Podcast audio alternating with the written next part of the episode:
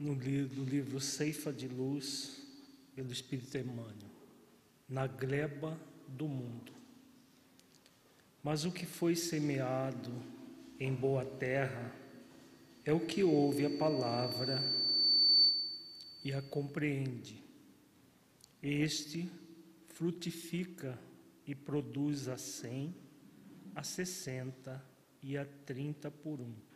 Jesus, Mateus, capítulo 13, versículo 23. Efetivamente, a vida é comparável ao trato do solo que nos é concedido cultivar. Ergue-te cada dia e ampara o teu campo de serviço, a fim de que esse mesmo campo de serviço te possa auxiliar. A sementeira é a empreitada, o dever a cumprir, o compromisso de que te incumbes.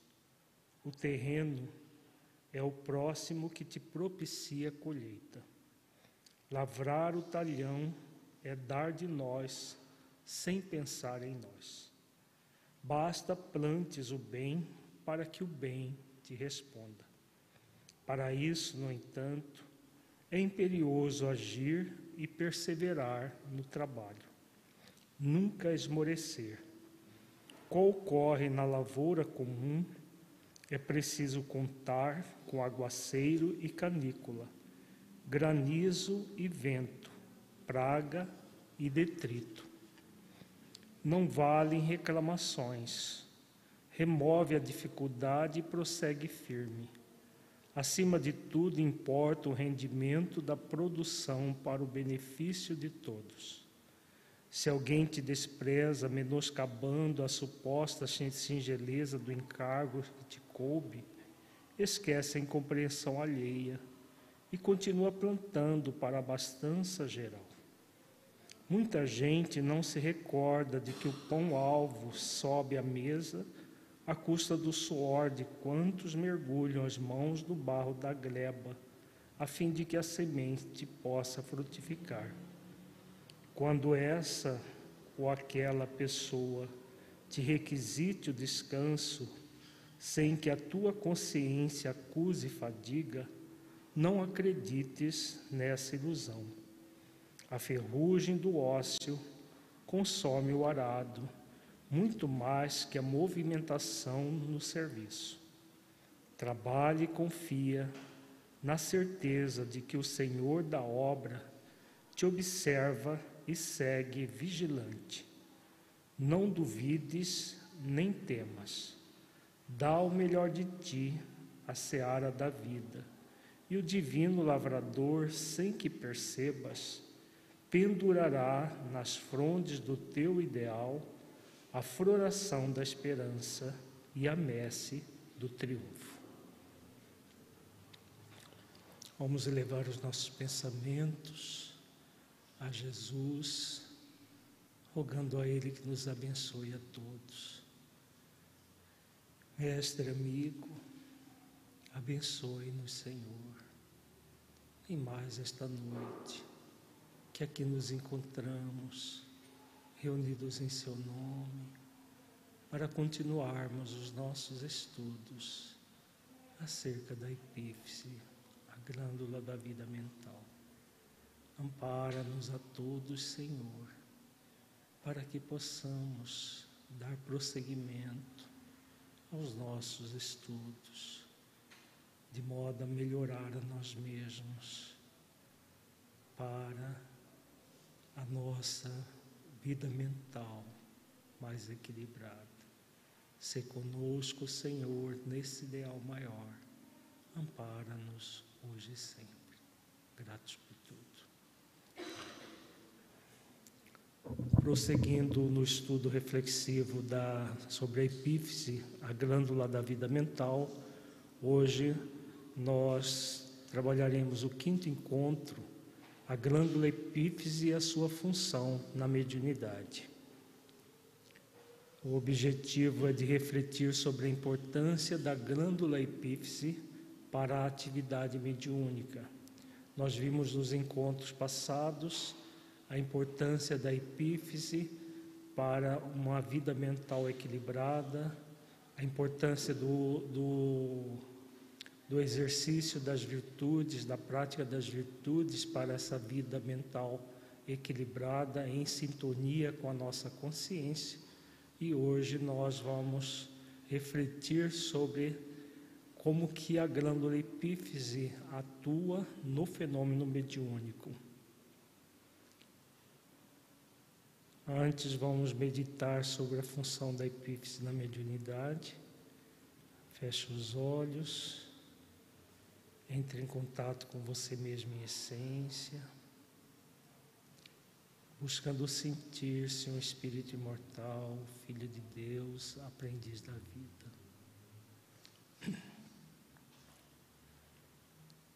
Que ideia você faz da função da epífise como glândula fundamental para o exercício da mediunidade?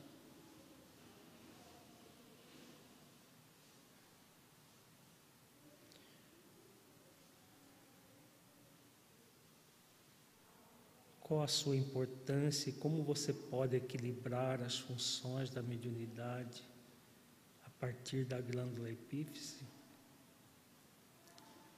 Deixe os seus pensamentos e sentimentos fluírem, evitando qualquer mascaramento no processo de auto-engano. Seja verdadeiro ou verdadeira com você, analisando-se com autenticidade.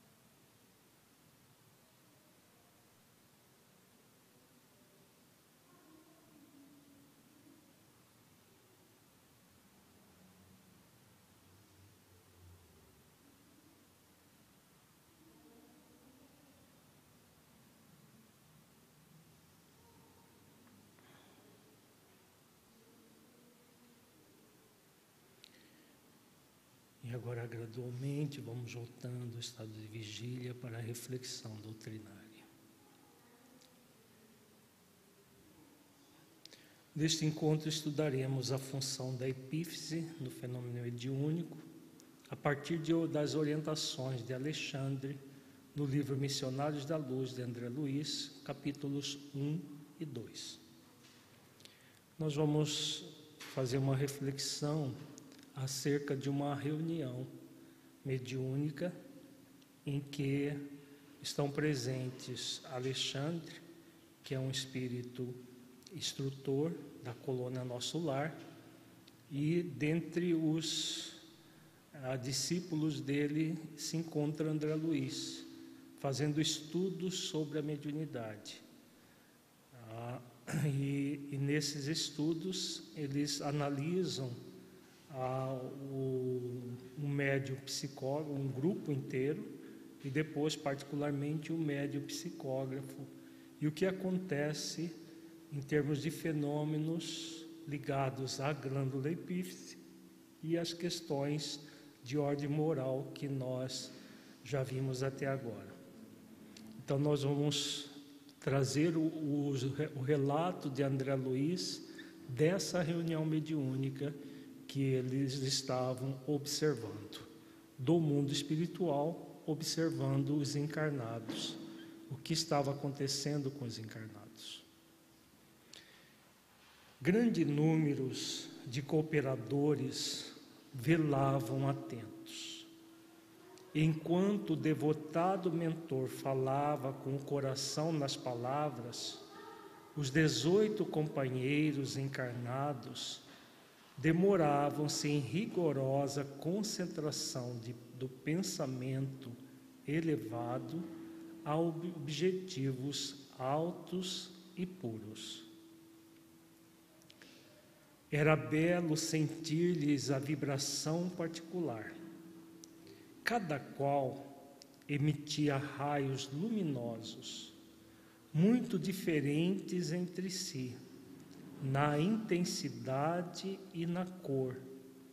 Esses raios confundiam-se à distância aproximada de 60 centímetros dos corpos físicos e estabelecia uma corrente de força bastante diversa das energias de nossa esfera. Essa corrente não se limitava ao círculo movimentado. Então, aqui André Luiz está descrevendo os encarnados, eram 18 encarnados em torno da mesa, e deles partiam esses raios luminosos como ele diz aqui, muito diferentes das energias da esfera espiritual. Porque, apesar de serem energias psíquicas espirituais, provém do, da mente do encarnado. Então, ela é impregnada de fluidos que só o encarnado tem, o desencarnado não tem. Por isso que, que André Luiz faz essa, essa diferenciação aqui falando da, da, da diferença das energias. Para cada pessoa, as energias eram diferentes e diferentes das energias do mundo espiritual. Em certo ponto, despejava elementos vitais à maneira de fonte miraculosa, com origem nos corações e nos cérebros humanos que ali se reuniam. As energias dos encarnados casavam-se aos fluidos vigorosos dos trabalhadores de nosso plano de ação, congregados em vasto número, formando precioso armazém de benefícios para os infelizes, extremamente apegados ainda às sensações fisiológicas. Então, aqui André Luiz fala do, do, do, do principal função de uma atividade mediúnica, que é essa emanação de fluidos dos encarnados que são agregados aos fluidos dos desencarnados e vão servir de é, é, é, vão beneficiar aqueles espíritos ainda materializados que são pouco moralizados e bastante materializados no alívio do sofrimento deles. Então, essa é função de qualquer reunião mediúnica, a maior, a, a maior função é essa, de oferecermos, no caso dos encarnados, oferecem os, melhores fluidos que nós trazemos, com impregnado da, de uma substância chamada ectoplasma, e dessas energias, desses fluidos, os benfeitores vão atender à necessidade dos espíritos desencarnados, como ele diz aqui, que ainda estão extremamente apegados às sensações fisiológicas. Muitos deles não sabem nem que já desencarnaram, ah, outros eh, já sabem que desencarnaram, mas continuam presos ao próprio corpo, as questões é, humanas, porque eram pessoas que cultuaram o, sens, o, o sensualismo, o erotismo e outras situações que os prendem ao às questões fisiológicas, como diz André Luiz. Semelhantes forças mentais não são ilusórias, como pode parecer ao raciocínio terrestre.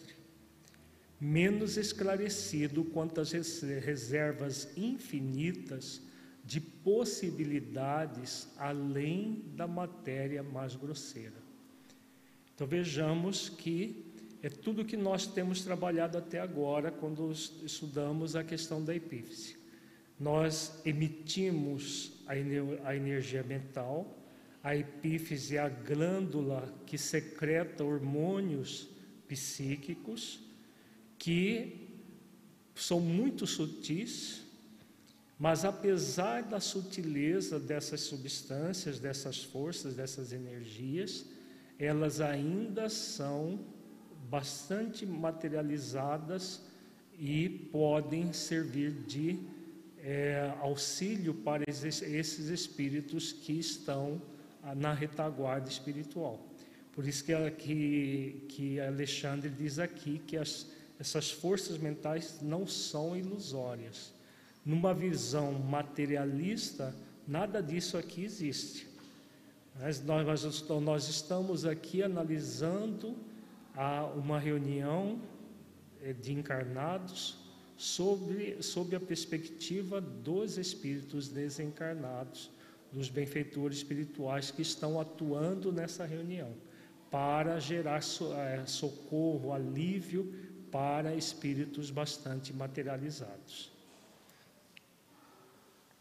Preliminarmente, devemos reconhecer que nos serviços mediúnicos preponderam os fatores morais.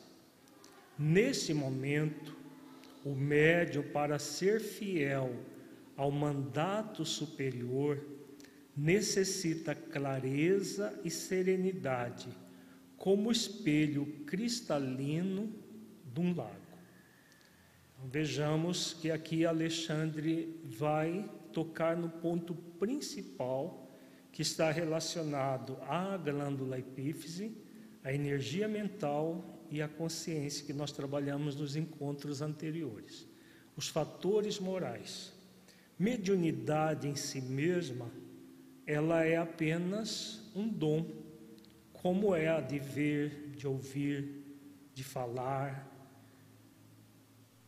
Todos os dons que Deus nos oferece, eles são neutros em si mesmos.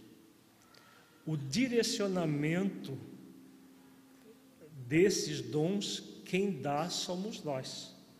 Da mesma forma que nós podemos usar a nossa, o dom de falar para, por exemplo, utilizar da fala para maledicência, para calúnia, para difamação de pessoas nós podemos usar o dom da fala para construir, para equilibrar, para falar coisas boas. Nós podemos ouvir coisas e repassar de forma distorcida ou ouvir e repassar fielmente aquilo que nós ouvimos. Que vai caracterizar são os fatores morais. Na mediunidade é a mesma coisa ainda existe uma mitificação de médios e mediunidade, acreditando que basta o fato de ser médio, de, de ter a mediunidade, já é uma pessoa especial, com dons é, especiais. Não, é uma pessoa comum, com dom para é, psíquico, é, com um sexto sentido, com uma, uma percepção maior de uma realidade. Mas o que vai nortear a, o serviço mediúnico são os fatores morais. Então, quanto mais moralizado for o médium, mais ele vai ser fiel ao mandato superior, como diz Alexandre aqui. aqui. É, e essas duas virtudes são fundamentais: clareza e serenidade. Ser claro nas suas ações, né? a, a, a pessoa autêntica, aquelas virtudes que nós já trabalhamos nos encontros anteriores são todas muito importantes. A serenidade para poder a, a serenar os seus próprios pensamentos e sentimentos para poder ser fiel ao espírito comunicante. Seja esse espírito um espírito sofredor numa reunião de incorporação, de psicofonia, seja um benfeitor para trazer uma mensagem psicográfica, como é o caso que nós, vamos, nós estamos analisando aqui. Mas os fatores morais vão ser preponderantes em qualquer atividade mediúnica, como é em qualquer atividade social que nós vamos realizar. Né? Quanto mais moralizados, mais equilibrados, mais é, sensíveis e é, harmonizados nós seremos. E, por consequência, as nossas ações, as nossas atitudes também o serão. De outro modo, as ondas de inquietude perturbariam a projeção de nossa espiritualidade sobre a materialidade terrena, como as, alga, as águas revoltas não refletem as imagens sublimes do céu e da natureza ambiente. Então, aqui Alexandre é, dá continuidade, né, quando ele fala da serenidade.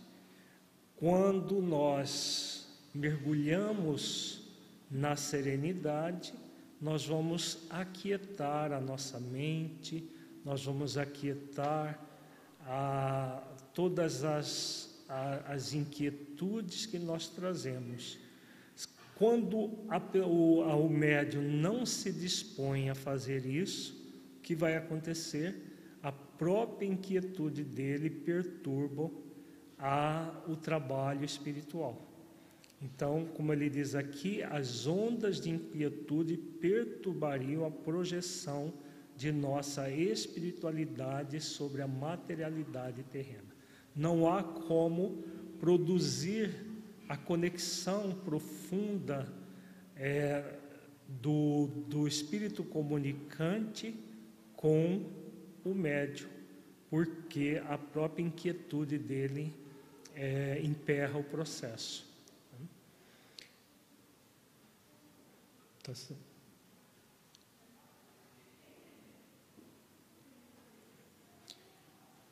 este irmão não é um simples aparelho, é um espírito que deve ser tão livre quanto o nosso, e que, a fim de se prestar ao intercâmbio desejado, precisa renunciar a si mesmo com abnegação e humildade, primeiros fatores na obtenção de acesso à permuta com as regiões mais elevadas. Então aqui Alexandre prossegue refletindo uma outra, uma outra ideia que ainda existe no movimento espírita, era muito mais comum no passado, mas ainda hoje existe, era de que o, é, médium é um aparelho, Usava-se inclusive esse termo, aparelho mediúnico, como se fosse um aparelho elétrico. Você pega o, o pino, põe na tomada, o aparelho funciona. Né? Como se fosse uma as eletrolas de antigamente, né? Você punha o disco e ligava a, a, na tomada, a eletrola funcionava. É, Aqui o Alexandre chama atenção para essa ideia, que é uma ideia equivocada. Este irmão não é um simples aparelho, porque ele é um ser humano. Como é um ser humano, todo ser humano produz a sua energia mental, como nós vimos nos nossos encontros anteriores. As energias do, do, do pensamento, do sentimento e da nossa vontade. Toda a energia do pensamento, do sentimento e da vontade está focada, está é, a, afeta as questões morais. Quanto mais moralizado é a pessoa, mais equilíbrio ela vai ter no nível dos pensamentos, dos sentimentos e da sua vontade. Quanto maior a desconexão moral, maior o desequilíbrio dessa pessoa. Por isso que Alexandre coloca aqui que o médium não é um aparelho. Porque se ele fosse um aparelho, não precisaria do aspecto moral. Bastava ligar o aparelho e pronto, qualquer espírito vinha e se comunicava. Como ele não é um simples aparelho, aí ele diz: é um espírito que deve ser tão livre quanto o nosso, e que, a fim de se prestar ao intercâmbio desejado, precisa renunciar a si mesmo com abnegação e humildade, primeiros fatores na obtenção de acesso a permuta com as regiões mais elevadas. Então, o que nós estamos refletindo a mediunidade dentro desse aspecto moral. Então, se nós temos o nosso livre arbítrio, né, essa liberdade existe em todas as situações, inclusive na hora da atividade mediúnica. Então, se há toda uma série de permutas nas atividades mediúnicas, mesmo no atendimento, aliás, principalmente no atendimento de espíritos sofredores, porque quem comanda uma reunião mediúnica de, atendimento de espíritos sofredores não são os próprios sofredores, são espíritos de alta envergadura. Então, para o contato com essas regiões mais elevadas, só é possível quando o médio se propõe a praticar essas virtudes. Além da clareza e da serenidade que o Alexandre já colocou, aqui ele coloca mais três virtudes fundamentais: renúncia de si mesmo, abnegação e humildade. Então, renunciar aos próprios desejos, as próprias, a, aos próprios pensamentos, muitas vezes, porque o espírito vem e coloca um pensamento totalmente antagônico ao médium.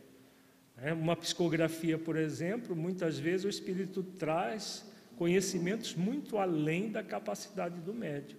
Se ele não renunciar para que o, o pensamento do espírito é, é, se, se estabeleça, ele vai misturar os pensamentos dele ao pensamento do espírito, porque não há renúncia.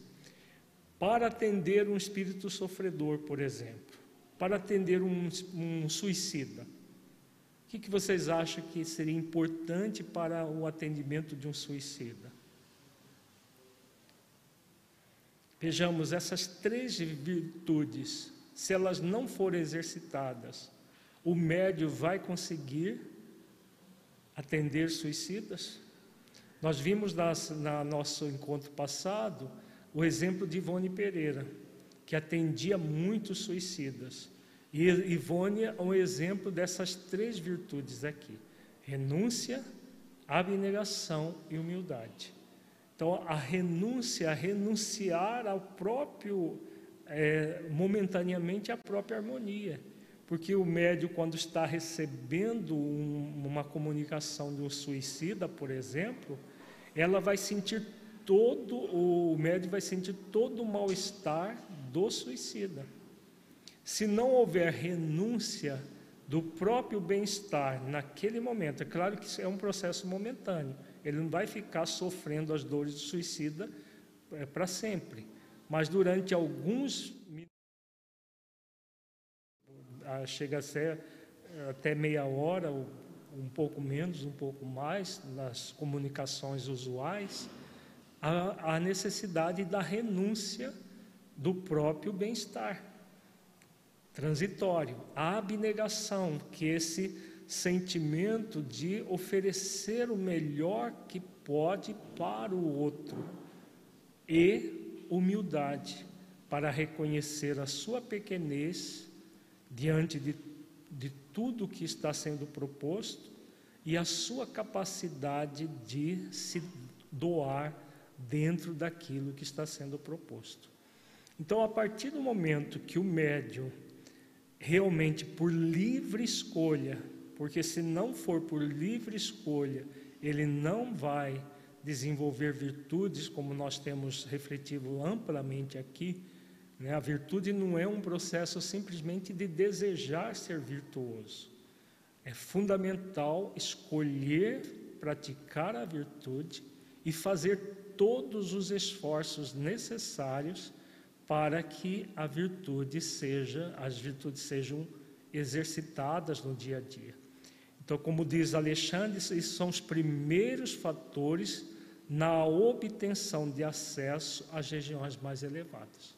Se não houver um mínimo de esforço nessa direção, o médium ele não acessa os benfeitores espirituais não acessam o comando da reunião, não acessam o espírito comunicante na psicografia, porque ele vai estar com uma energia mental desconectada do, do, dos, das questões morais necessárias para o trabalho. Alguma pergunta até agora, gente? Alexandre continua: necessita calar para que outros falem, dar de si próprio para que outros recebam. Em suma, deve servir de ponte onde se encontrem interesses diferentes. Sem essa compreensão consciente do espírito de serviço, não poderia atender aos propósitos edificantes. Então vejamos que é o que nós acabamos de falar, é a, a, as três virtudes: renúncia, abnegação e a humildade vão auxiliar o médio a calar. Isso é válido para médios psicofônicos, é válido para médios psicógrafos em que ele cala aquilo que ele pensa momentaneamente, para que o espírito sofredor possa falar. Né? Às vezes de forma totalmente diversa da forma como o, o médico costuma se expressar. E, é, mas ele, ele cala os seus próprios pensamentos. Aí a importância da quietude que o Alexandre também colocou, outra virtude fundamental. É dar de si próprio para que outros recebam. Está relacionada também à renúncia e à abnegação. Né?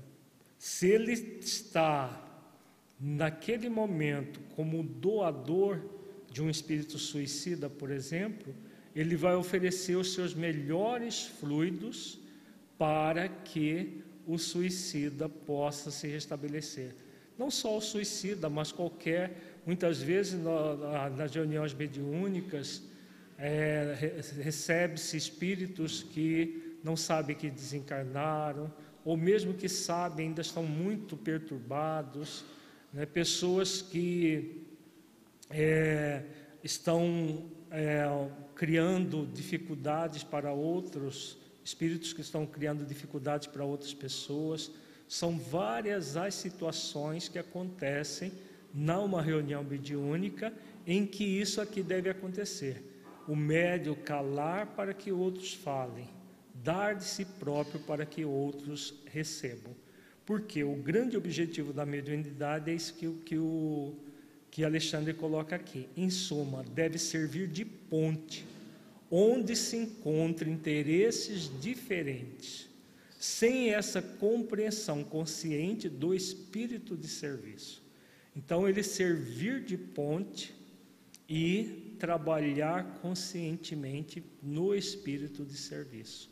Então, se não houver um esforço do médium para servir de ponte entre o necessitado e os benfeitores espirituais, a atividade dele é nulificada. Se não houver um esforço do médium em servir de ponte entre o espírito benfeitor e a, as pessoas que vão receber a mensagem, ele também vai ser nula a sua atividade. Por isso, a, a fundamental é essa outra virtude, a compreensão consciente do espírito de serviço. Qual é o grande objetivo da mediunidade? O grande objetivo é servir de ponte, né? intermediário, que médio é intermediário, uma ponte é intermediário entre uma, uma região e outra região. Então, quando ele faz o esforço para desenvolver as virtudes da renúncia, da abnegação, da humildade, da quietude, do espírito da compreensão consciente do espírito de serviço, ele serve dessa ponte para auxiliar aqueles que estão necessitando dele ou servir de intermediário para benfeitores auxiliarem a humanidade de modo geral, ou auxiliar uma mãe que, que teve o seu filho desencarnado, como o Chico fazia muitas vezes. São várias as atividades possíveis para o médium servir de ponte. Naturalmente, ele é responsável pela manutenção dos recursos interiores, tais como a tolerância, a humildade, a disposição fraterna, a paciência e o amor cristão. Todavia, precisamos cooperar no sentido de manter-lhes estímulo, os estímulos de natureza exterior, porque se o companheiro não tem pão nem paz relativa, se lhe falta assistência nas aquisições mais simples, não poderemos exigir-lhe a colaboração redundante em sacrifício. Nossas responsabilidades, portanto, estão conjugadas nos mínimos detalhes da tarefa a cumprir. Então, aqui Alexandre coloca mais virtudes necessárias para o exercício da atividade mediúnica: tolerância, a humildade já, nós já é, falamos, disposição fraterna, paciência e amor cristão. Então, a tolerância para quê? Para que, quando, por exemplo, recebe um espírito sofredor, ou, ou, ou mais trabalhoso ainda, aqueles que são causadores de sofrimento, se houver, houver qualquer intolerância por parte do médio ao espírito comunicante, ele vai bloquear o processo da comunicação. A humildade para poder acolher o Espírito. Disposição fraterna, né, no sentido de que ele está ali para auxiliar, seja o, o sofredor, seja o causador de sofrimento, que são chamados espíritos obsessores, seja os benfeitores espirituais que estão ali para utilizá-lo como essa ponte. Então, a disposição fraterna de ser esse instrumento útil. A paciência, que é a, é a virtude irmã da tolerância, é a paciência para que ele possa realmente acolher o Espírito, né? receber as orientações do esclarecedor e todas as, as nuances da atividade mediúnica. E o amor cristão, isso nem se fala, né? Amar a si mesmo e amar ao próximo como a si mesmo. A partir desses esforços de desenvolvimento das virtudes, o que vai acontecer?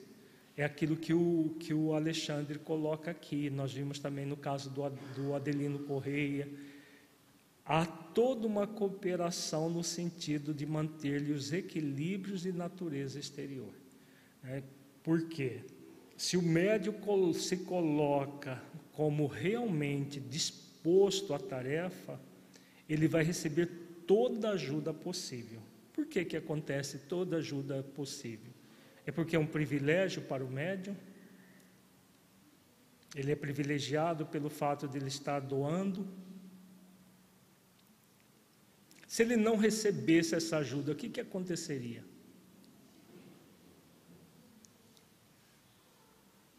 Vejamos que não é um privilégio, né? não existe privilégio. Se o médium se coloca predisposto a, a, exercitar todas essas virtudes e ser um instrumento útil, ele vai ser um instrumento útil de espíritos que não querem a melhoria da terra.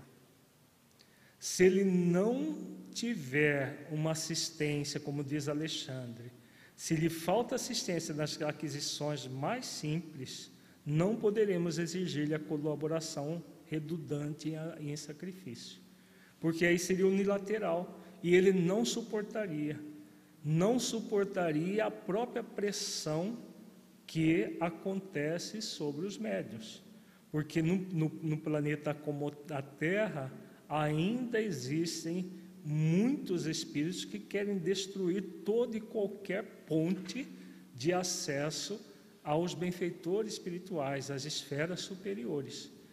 Então, se ele não receber auxílio, o médio recebe, a família do médio recebe, todos recebem auxílio para que ele se mantenha atuante, auxiliando, né, fazendo a parte dele, ele sempre receberá a parte dos benfeitores. Nós vimos o caso do Adelino Correia no, nos encontros anteriores, nos, nos módulos anteriores, que até a saúde física dele era cuidada durante o, o desdobramento do sono, né, para que a doença pudesse se manter, era uma doença kármica para se manter é, controlada para que ele pudesse auxiliar mais pessoas.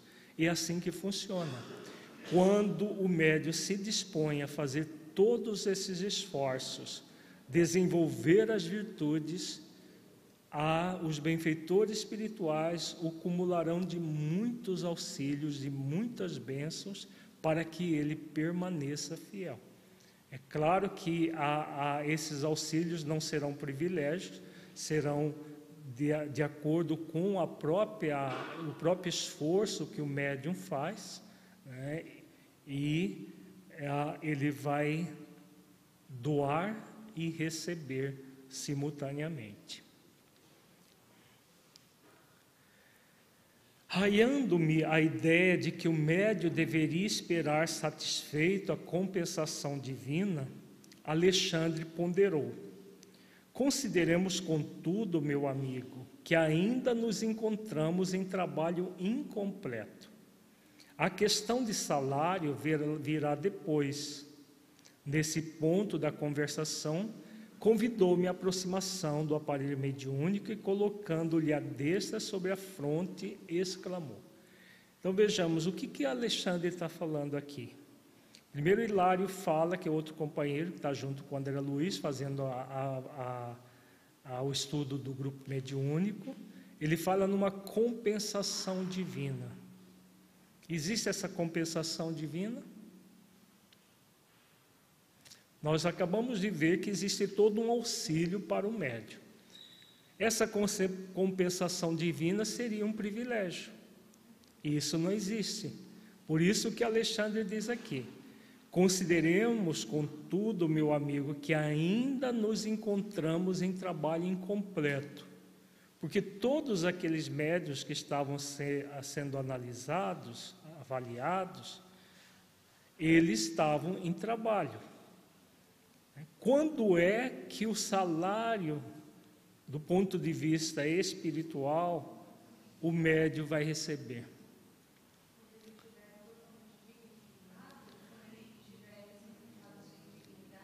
Quando ele tiver totalmente dignificado, isso então não vai acontecer nesta existência, para a maioria dos médios. Ó? Só depois porque só vai se saber que ele foi fiel até o fim na desencarnação. É na de, a, no a partir da desencarnação é que ele faz uma avaliação e aí tem o denário, usando a parábola do, do, dos trabalhadores de última hora, ele tem a recompensa, que é o denário, que é a consciência tranquila de ter cumprido fielmente o seu dever até o fim. Né? Porque numa, é, é aquilo que a, a, é, numa das obras de André Luiz também fala. O médio ele tem uma viagem de muitos quilômetros a serem percorridos, milhares de quilômetros. E aí diz ah, esse benfeitor, não me lembro se é Aulus ou o próprio Alexandre, nos últimos metros podem ocorrer surpresas. Né? Então, essa questão da compensação divina, que é o denário, que é a consciência tranquila, só vai realmente acontecer após a desencarnação. Né? Se ele realmente fizer todo o esforço como nós vimos o caso de Ivone Pereira na, na semana passada. Ela fez até o fim, até os últimos instantes da vida dela, foi aquela médio fiel sem trair em momento algum a sua mediunidade. Se o médio fizer isso, com certeza ele vai estar com o trabalho completo. Mas até esse momento o trabalho está incompleto. Né? E ele pode, mesmo no final da existência, começar a denegrir o próprio trabalho que fez. Né? Ficou claro, Jéssica? Uhum. Até virar, é, é, chegarmos no, no estágio em que a gente não vai reparar, mas a gente vai continuar trabalhando em prol de nós, em prol do outro. Mas aí existe, acho que em algum outro estudo, ele estuda sobre a questão do mérito. É. Né? O mérito após isso, mas faz mais sentido.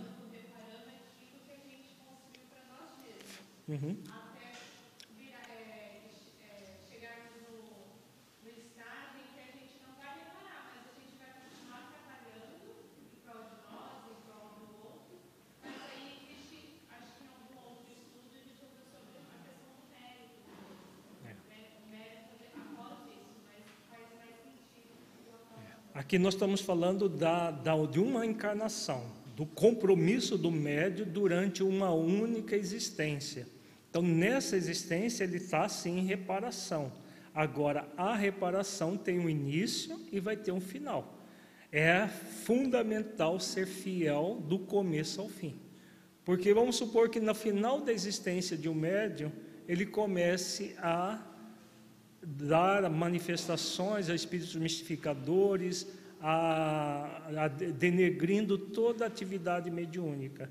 Aquilo que ele fez antes Claro que vai, vai, não deixa de ter o mérito daquilo que ele fez antes, mas esse final já vai é, empanar a questão da consciência tranquila. Então, o denário, essa compensação divina que é interior, acaba não acontecendo.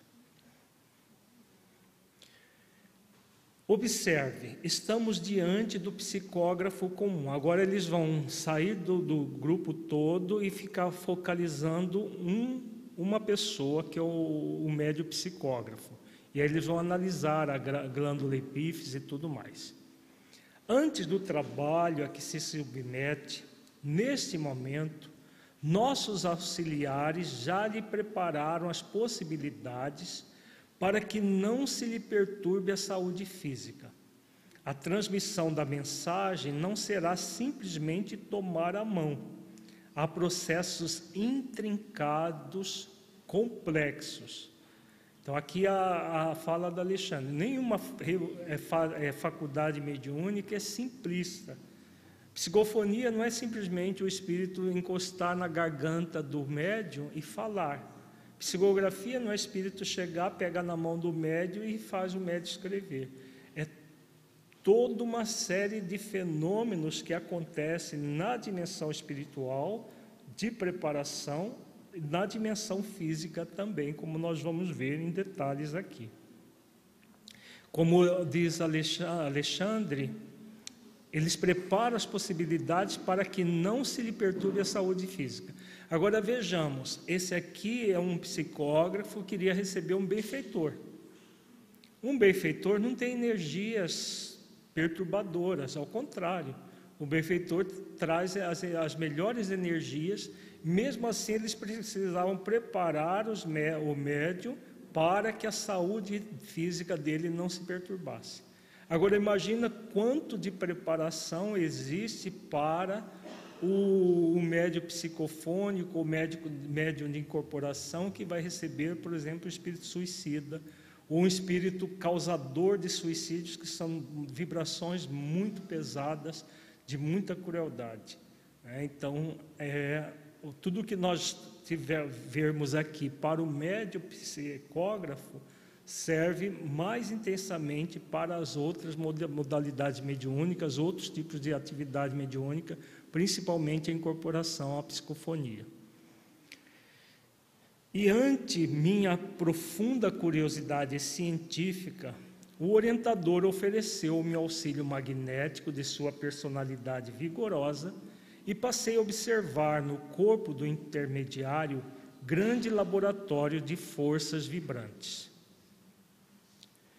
Meu poder de apreensão visual superara os raios-x com características muito mais aperfeiçoadas. As glândulas do rapaz transformaram-se em núcleos luminosos, à guisa de perfeitas oficinas elétricas. Detive-me, porém, na contemplação do cérebro, em particular.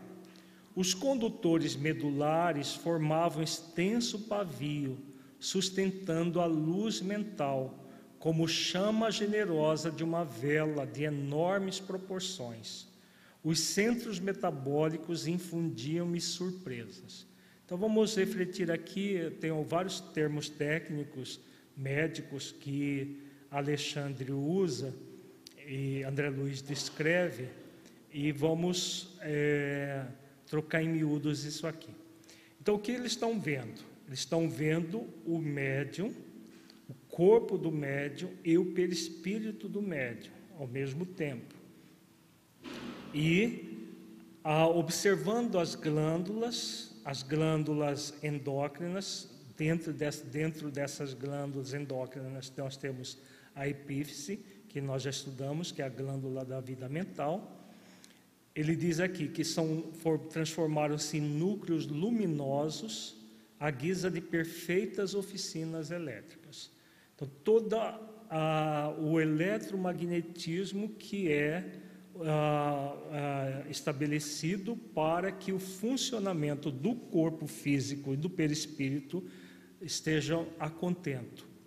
Depois ele, André Luiz fala do cérebro e da medula. A medula é a, é a, faz parte do sistema nervoso central, que começa aqui bem na base do crânio e vai até o final da coluna.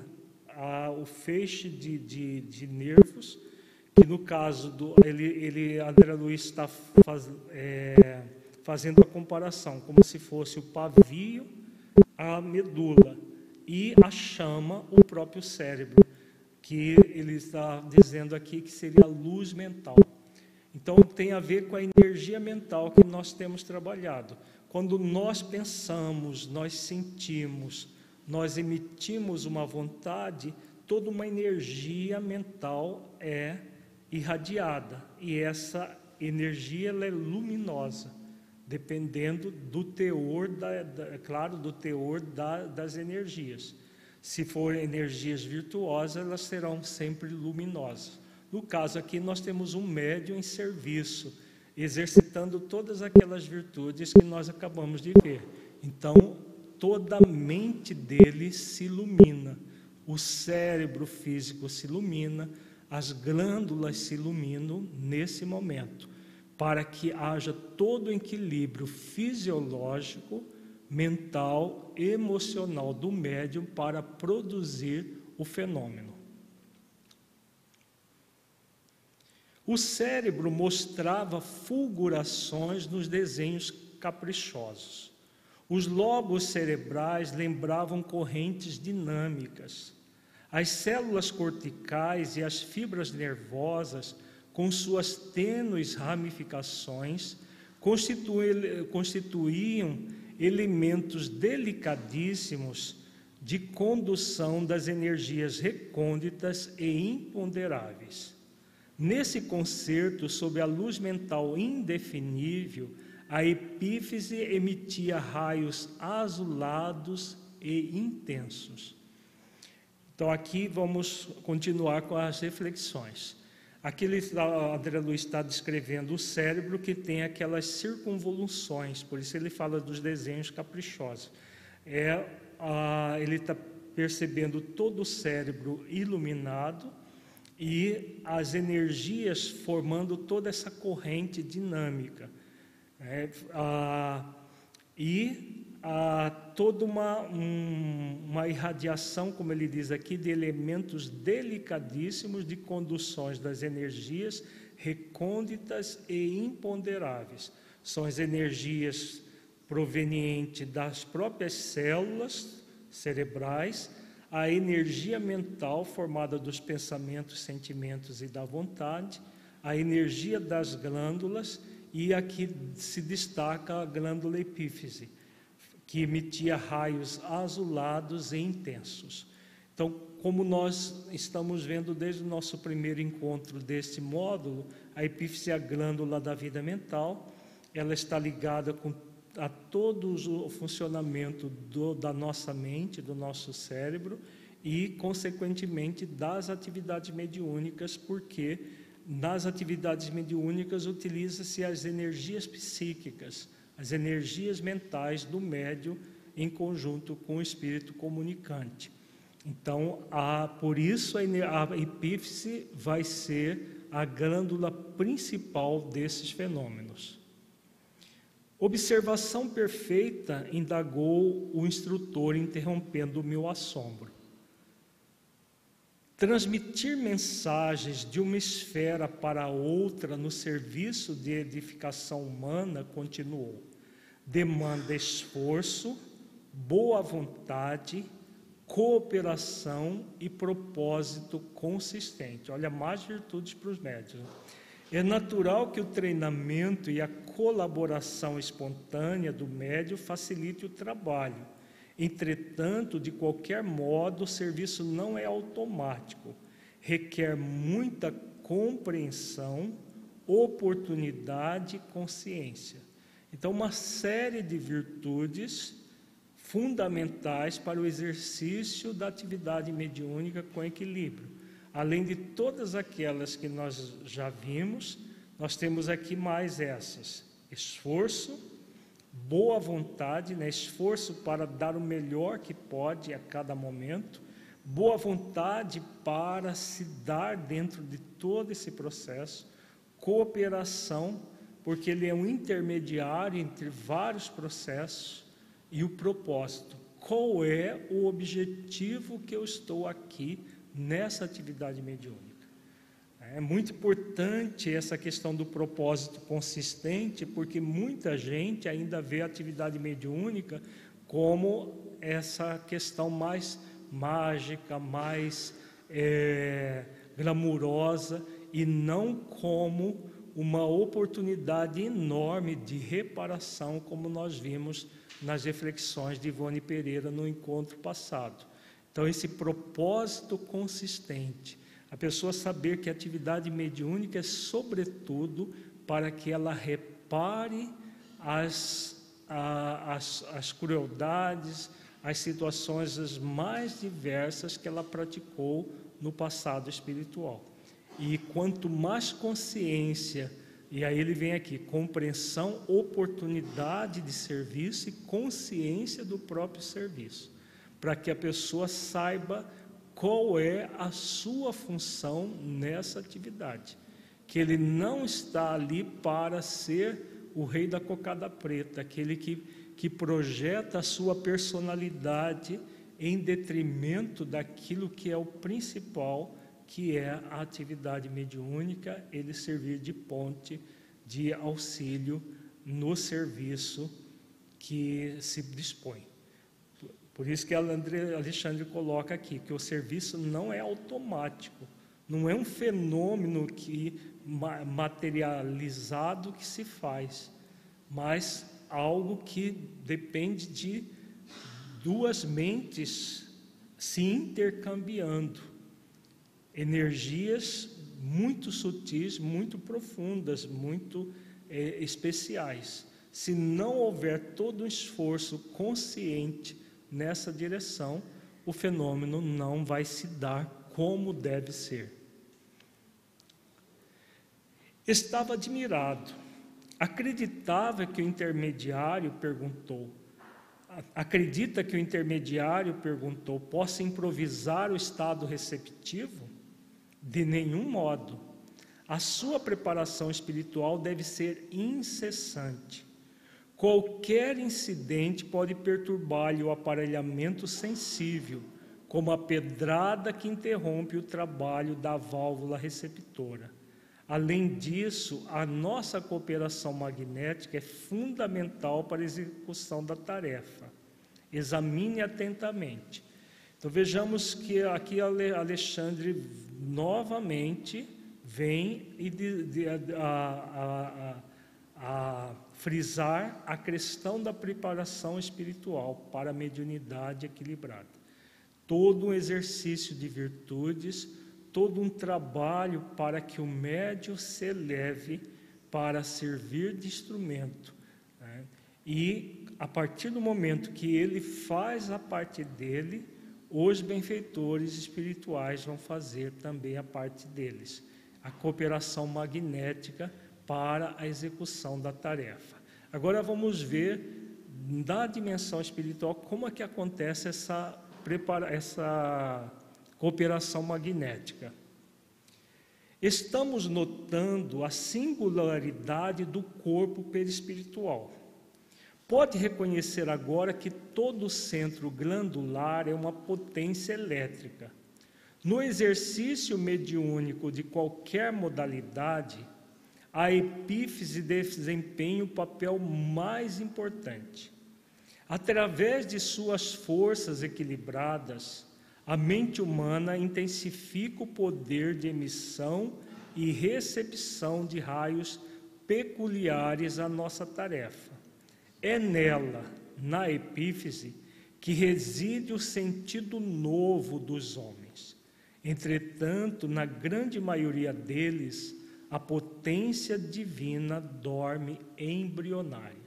Então, aqui nós temos várias questões para refletirmos. Então, eles estão observando o médio, o médio encarnado, corpo físico e perispírito e analisando as, a, as glândulas, o funcionamento das glândulas e dentro dessas glândulas a epífise, que desempenha o papel mais importante. E aí ele diz: através de suas forças equilibradas, a mente humana intensifica o poder de emissão e recepção de raios peculiares à nossa esfera. Então, só o processo mediúnico vai acontecer de uma forma equilibrada a partir dessa de, de toda a energia mental em equilíbrio, fruto do exercício dessas virtudes que nós acabamos de refletir. E depois ele fala que na epífise reside o sentido novo dos homens. De que, que o Alexandre está falando aqui? Que sentido novo é esse? Vejamos, nós temos na humanidade, ainda hoje, muitos médiuns cristãos plenamente integrados com as virtudes cristãs? Não. É. Médios temos muitos. Acho que no, a maioria dos centros espíritas tem atividades mediúnicas. Mas médiuns com essas características, com esse esforço, com todas essas virtudes que Alexandre elenca aqui, que gera esse novo sentido, o novo sentido é vem não da perfeição, como nós temos estudado amplamente aqui, mas do esforço de aperfeiçoamento, o esforço para desenvolver as virtudes. Por isso que ele diz aqui que na grande maioria dos médios a potência divina dorme embrionária. Porque o que vai despertar é o fenômeno ou o exercício das virtudes durante o fenômeno. É o exercício das virtudes que desperta todo o potencial. O potencial está ali. Todo médio tem um potencial enorme. Agora, é, colocar esse potencial em prática vai requerer o esforço para a prática das virtudes. Por isso ele diz aqui que é um sentido novo, porque a grande maioria ainda não se dispõe a exercitar as virtudes cristãs. Reconheci que, de fato, a glândula pineal do intermediário expedia luminosidade cada vez mais intensa. Deslocando, porém, a sua atenção do cérebro para a máquina corpórea em geral, o orientador prosseguiu. A operação da mensagem não é nada simples, embora os trabalhadores encarnados não tenham consciência de seu mecanismo intrínseco. Assim como as crianças, em se fartando no ambiente doméstico, não conhecem o custo da vida ao sacrifício dos pais. Então, essa comparação de Alexandre é muito interessante. Né? Quem participa de grupos mediúnicos, eu particularmente participo há quase 40 anos de um, se, você, se nós formos analisar apenas o que acontece numa dimensão física, parece uma coisa meio apagadinha. Você vem, faz a, a, a, as atividades preliminares, depois vem as, as comunicações e, ah, do ponto de vista dos encarnados, é muito pouco. Agora, analisando a questão do ponto de vista dos desencarnados, é muito intenso o processo. Por isso essa comparação. As crianças que estão se fartando no lar não sabem que elas não, não têm noção de quanto de esforço os pais fazem para que ah, tenham alimento, tenham o conforto, tudo que elas usufruem. Assim como muitas vezes nós encarnados, que não estudamos essas questões, não analisamos as questões profundas relacionadas a isso, e aí não compreendemos a realidade como ela é. Essas orientações aqui elas vêm com esse objetivo de nós entendermos que o processo não é simplista, ele é bastante complexo toda e qualquer comunicação mediúnica. Aqui nós estamos vendo uma simples mensagem psico, psicografada que, que esse psicógrafo psicografou durante a reunião mediúnica. Imaginemos o quanto é complexo outros tipos de comunicação que acontece durante a atividade. Muito antes da reunião, aqui ele vai falar da, da preparação do médium antes da reunião. Muito antes da reunião que se efetua, o servidor já foi objeto de nossa atenção especial para que os pensamentos grosseiros não lhe pesem no campo íntimo. Foi convenientemente ambientado e, ao sentar-se aqui, foi assistido por vários cooperadores de nosso plano. Antes de tudo, as células nervosas receberam no, novo coeficiente magnético, para que não hajam perdas lamentáveis do, do tigroide, corpúsculos de início, necessário aos processos da inteligência. Então, aqui o Alexandre vem falando de quantas é, atividades são feitas antes da atividade mediúnica propriamente dita.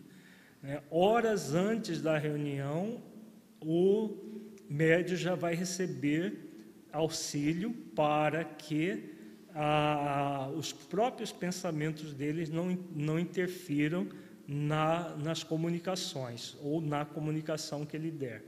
Ele vai ser assistido por benfeitores espirituais, especialistas no assunto e todo um trabalho nas células. Essa, essas, a, esses termos técnicos eles estão falando de células do cérebro que vão, são, são fundamentais para a, a manifestação da inteligência.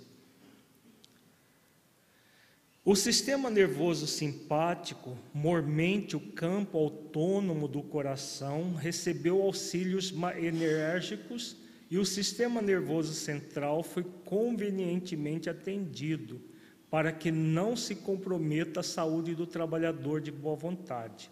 O vago foi defendido por nossa influenciação contra qualquer choque das vísceras as glândulas suprarrenais receberam acréscimo de energia para que se verifique a acelerada produção de adrenalina de que precisamos para atender ao dispêndio eventual das reservas nervosas.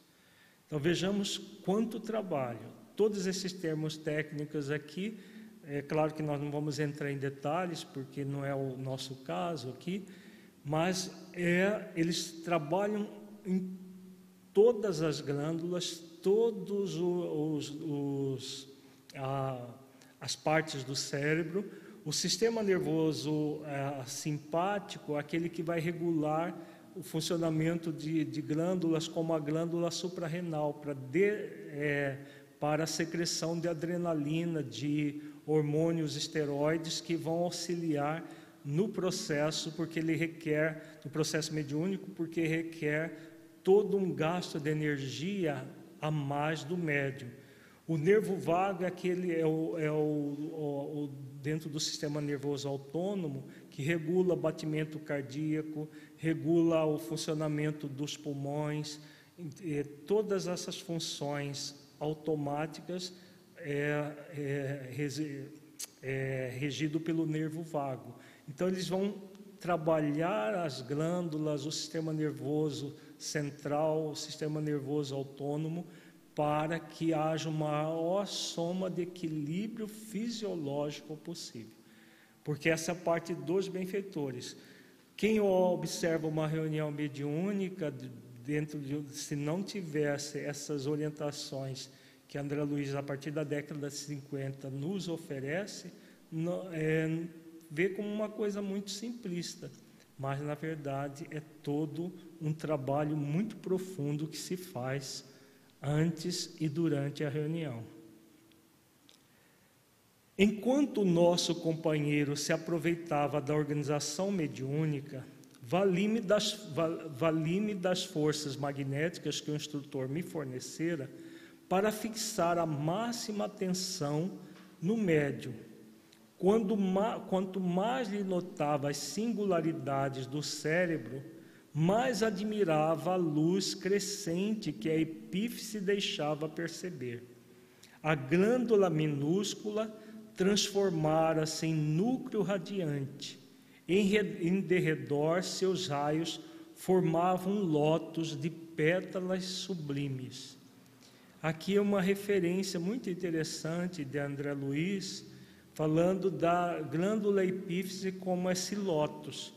Dentro da, da filosofia oriental, é, é, os, os chamados chakras do corpo físico, os centros de força, eles são comparados com os lótus.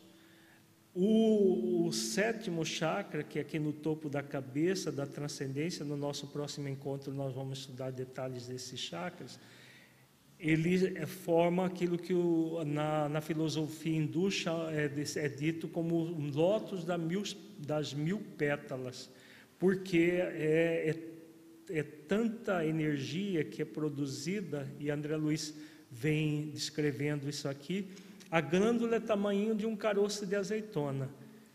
E por isso ele diz: a glândula minúscula transformara-se em núcleo radiante em derredor.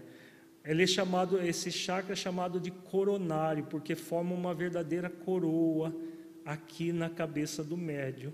Então, ele é, essa coroa provém da própria é, irradiação da epífise, juntamente, porque a epífise é a glândula que se liga ao sétimo chakra, o chakra coronário, que é o, o chakra ligado às atividades mediúnicas que vão ah, vai ser convidado, o, o médico vai ser convidado ao exercício das, de várias virtudes, incluindo aqui a virtude da entrega, para realmente se entregar a uma atividade que seja a mais equilibrada possível. No, no, nosso próximo encontro, nós vamos trabalhar os chakras ligados às várias glândulas, incluindo a glândula epífise. Então ele está observando, André Luiz observa tudo isso né, e, e analisa quão importante é todo esse esforço. Vejamos que a glândula em si mesma ela é fisiológica. Agora, o que vai fazer com que a glândula irradie nessa, nesse teor é o esforço de moralização do médio a partir das virtudes que nós já refletimos. Examinei atentamente os demais encarnados. Em todos eles, a glândula apresentava notas de luminosidade, mas em nenhum brilhava como no intermediário em serviço. Sobre o núcleo semelhante, agora a flor resplandecente caía luzes suaves de mais alto, reconhecendo eu que ali se encontrava em jogos vibrações delicadíssimas, imperceptíveis para mim. É, então, André Luiz conclui a, a observação vendo os demais participantes da reunião. Então, como havia um médio psicógrafo em serviço, ele estava psicografando, os demais cessaram a atividade. Então, as glândulas deles também brilhavam, mas não tanto quanto do médio em serviço. Porque quando o médio está em serviço, a, a atividade glandular e todos esses fenômenos se intensificam. Não, não se inicia nesse momento, como nós vimos.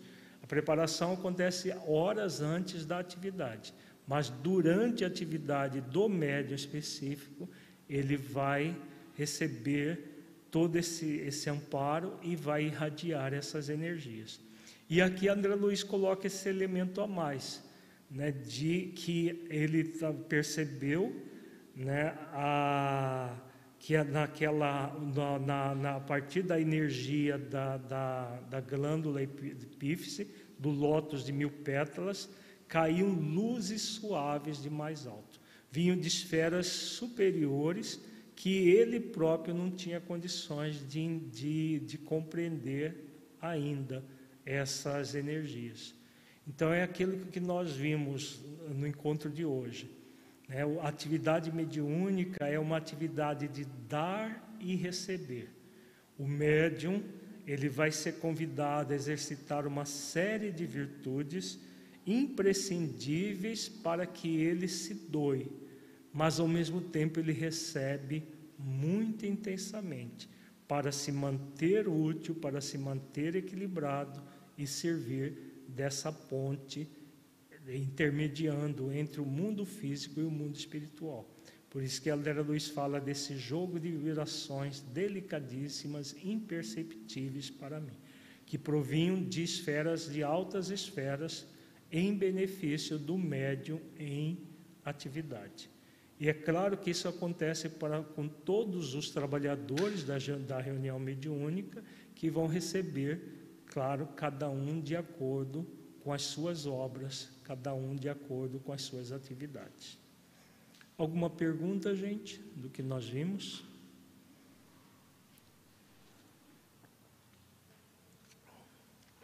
Vamos para a nossa avaliação reflexiva, então.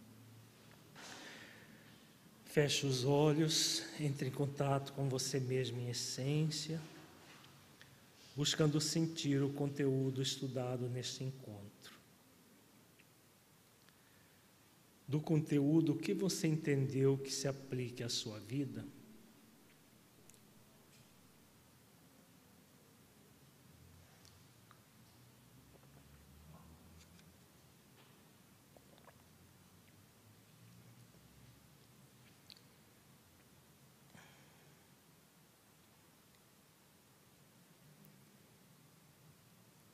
Conteúdo estudado mudou a forma como você entende a relação da glândula epífise com a mediunidade? Em caso positivo, que mudança foi essa?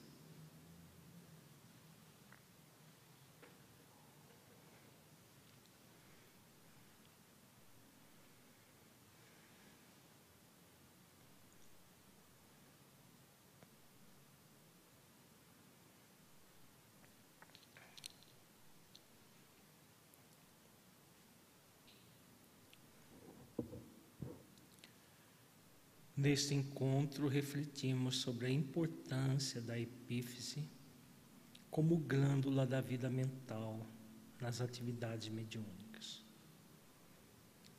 Como você avalia essa questão na sua vida?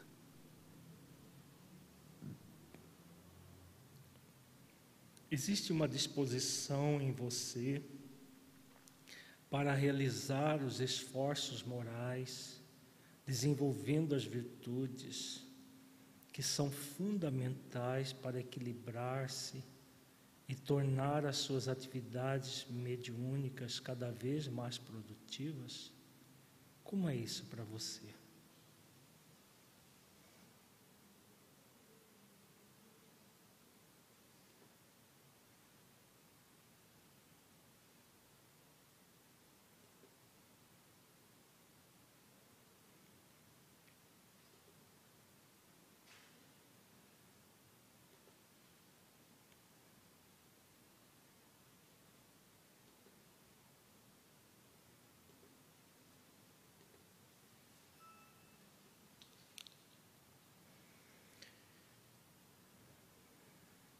Senhor Jesus, Mestre amigo, abençoe-nos, Senhor. E mais este estudo que aqui tivemos com o objetivo de equilibrar os nossos corações, melhorarmos a nós mesmos, de modo que possamos praticar as virtudes necessárias para o nosso equilíbrio mental, emocional, mediúnico. Que possamos, Senhor, utilizar no limite das nossas forças esse dom que todos nós de alguma forma trazemos, buscando ao desenvolver as virtudes cristãs o equilíbrio maior que as atividades mediúnicas nos pedem. Se conosco nesse ideal maior, Senhor. Ampare a todos nós, a toda a humanidade, hoje e sempre. Gratos por.